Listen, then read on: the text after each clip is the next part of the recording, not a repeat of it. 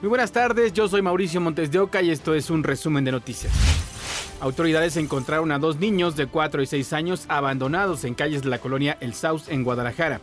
Se encuentran en buen estado de salud y permanecen en la Procuraduría de Protección de Niñas, Niños y Adolescentes de Jalisco mientras se localiza a sus familiares.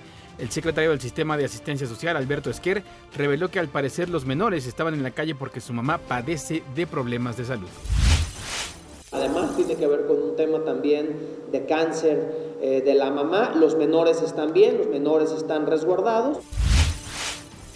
Vincularon a proceso a Norma y Diego, madre y padrastro de Ulises, el niño de dos años asesinado a golpes en Tuxtla Gutiérrez, Chiapas. Están señalados de homicidio calificado en agravio de un infante. Un juez les impuso como medida cautelar la prisión preventiva oficiosa y otorgó un mes para la investigación complementaria. De acuerdo con la investigación, ambos golpearon a Ulises hasta provocarle la muerte liberaron a elementos de la Guardia Nacional que habían sido retenidos y amarrados en la comunidad de San Andrés Tilalpam, en Oaxaca. También fue liberado el delegado de gobierno.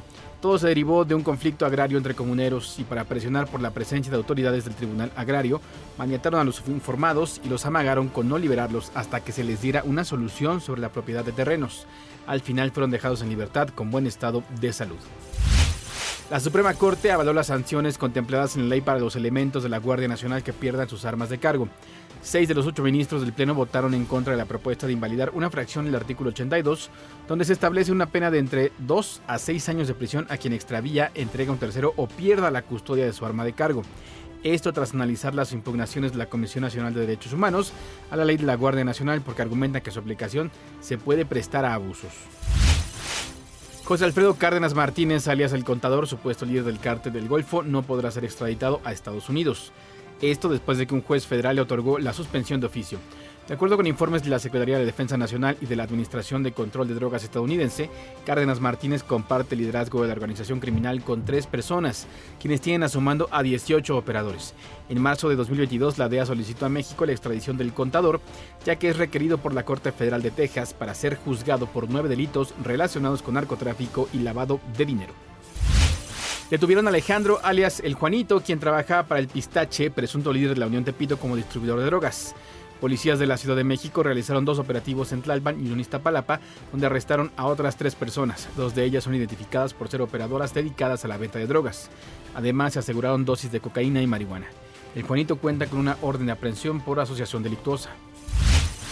Jesús Oscar Navarro Gárate, exdirector de la Administración y Finanzas de Seguridad Alimentaria Mexicana, Segalmex, fue detenido por su presunta responsabilidad en el desfalco de 142.440.000 pesos en agravio del organismo a través de la compra simulada de toneladas de azúcar. Así lo informó la Fiscalía General de la República. El imputado, según el directorio del gobierno federal, se desempeñaba como director ejecutivo de administración de la Agencia Reguladora del Transporte Ferroviario. Gavira enfrenta una orden de aprehensión y una ficha roja emitida por la Interpol después de ser acusado del delito de uso ilícito de atribuciones y facultades. Alerta, alerta por fraude en redes sociales. Personas ofrecen ingresar a programas de gobierno a cambio de dinero. Hoy voy a quemar a mi estafador que me robó de la manera más pendeja posible. Aprovechando que les gusta el chisme y para que no les vaya a pasar lo mismo. En redes sociales, víctimas de fraude denuncian el modus operandi de quienes ofrecen tramitar el ingreso a programas sociales del gobierno federal o capitalino a cambio de dinero. En este audio de otra víctima, un defraudador pone sus condiciones para entregar tarjetas del programa Bienestar. ¿Por qué se te está pidiendo más?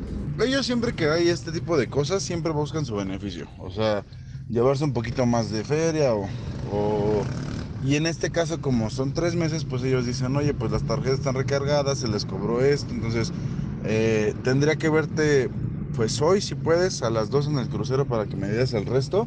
Dos afectados más narran sus casos de forma anónima por temor a represalias. Se hace llamar Dylan y nos estuvo ofreciendo unos apoyos de los cuales él manejó que eran legales. Él este, mencionó que son programas que a veces luego eh, las personas no van por ellos y al final y al cabo eh, nos dijo que para agilizar todo esto teníamos que dar eh, cierta cantidad de dinero. Pero los camaleones del engaño lo mismo ofrecen tarjetas para adultos mayores que préstamos para construcción de viviendas o becas para estudiantes.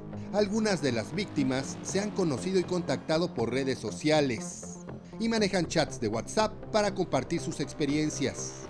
Si no tuviera las pruebas ni siquiera me atrevería a hacer esto. Pero pues la verdad es que dije, ¿sabes qué? Me cansé, me cansé de que esta persona siga aprovechándose de los demás. O sea, cuando nosotros tratamos de rompernos el lomo para salir adelante. Sobre casos como este, las autoridades nos recomiendan desconfiar de cualquier persona que se diga intermediario para registrarnos en estos programas sociales. Hacemos un llamado para que las personas eh, se lleguen de la información de manera oficial por las páginas de los gobiernos, de la ciudad, del gobierno federal, de las redes sociales institucionales y detectar a estos eh, personajes que se quieren hacer pasar por servidores públicos.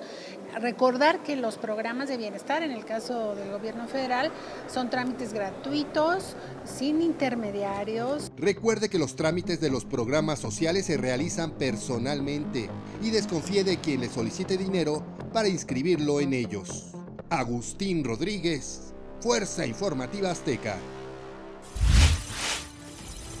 Ampliaron el plazo para que adultos mayores reciban la tarjeta del Banco del Bienestar en la Ciudad de México.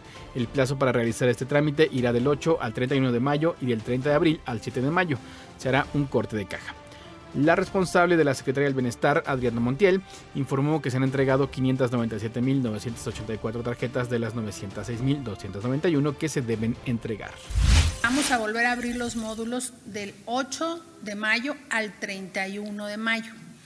Es muy importante que esta vez, sí decirles, hemos tenido los módulos abiertos cuatro meses y decirles que después de esto ya no va a haber una ampliación del plazo. De todos modos, vamos a reforzar la visita domiciliaria para que todos aquellos que tienen algún problema de movilidad la Cámara de Diputados aprobó reformas que otorgarán hasta nueve años de prisión a quienes roben y extorsionen a ciudadanos con préstamos de fácil acceso mediante aplicaciones digitales y páginas de internet fraudulentas, los conocidos como montadeudas. Prohíbe a las instituciones de crédito solicitar a sus clientes acceso a información privada como contactos, fotografías y videos contenidos en sus teléfonos celulares, tabletas o computadoras. En otros temas, comerciantes esperan aumentar sus ventas de juguetes en el Día del Niño. Entre peluches, muñecos, carritos y cajas de regalo, Osiris espera una de sus mejores ventas del año en esta semana. Un incremento del 50% de nuestras ventas. Los niños regularmente piden luego productos, por ejemplo, peluches que son este, de anime, o sea, de personajes de alguna película. Gabriela lleva cuatro meses en este local y también espera elevar su ticket en el marco del Día del Niño. La expectativa es que sea el doble, el doble, el triple, pues para que nosotros también volvamos a surtir. Y aunque tiene los tradicionales, como pelotas, trompos y yoyos, admite que son otros los juguetes estelares. Todas las, las, películas que ahorita están como de moda, los videojuegos, hay muchos videojuegos que ahorita están, pero arriba y buscan mucho los personajes. Mi niña ya tomó artículos de muñecas, que ya sabe que es lo fascinante para una niña de cuatro años, que son ganchitos, accesorios para muñecas, pijamitas. Así los pequeños comerciantes y la industria esperan que el Día del Niño 2023 tenga una derrama superior a la de los años anteriores. Por ejemplo, hace dos años eh, estuvo muy... no estuvo muy limitada la, la venta, incluso cerraron el, el, mercado y demás, ¿no? Estamos hablando de alrededor de 250 a 300 millones de dólares de ventas a nivel país en este día, el, que es el, fin, el próximo fin de semana. 5.600 millones de pesos sería el equivalente. La industria del juguete estima que este Día del Niño representará al menos el 10% de la venta anual, lo doble que el año anterior y muy similar al 9% que significó en 2019. Enrique Pardo Genis, Fuerza Informativa Azteca. Hasta aquí las noticias del momento en este podcast informativo de ADN 40. Yo soy Mauricio Montes de Oca y nos escuchamos en ADN 40 Radio.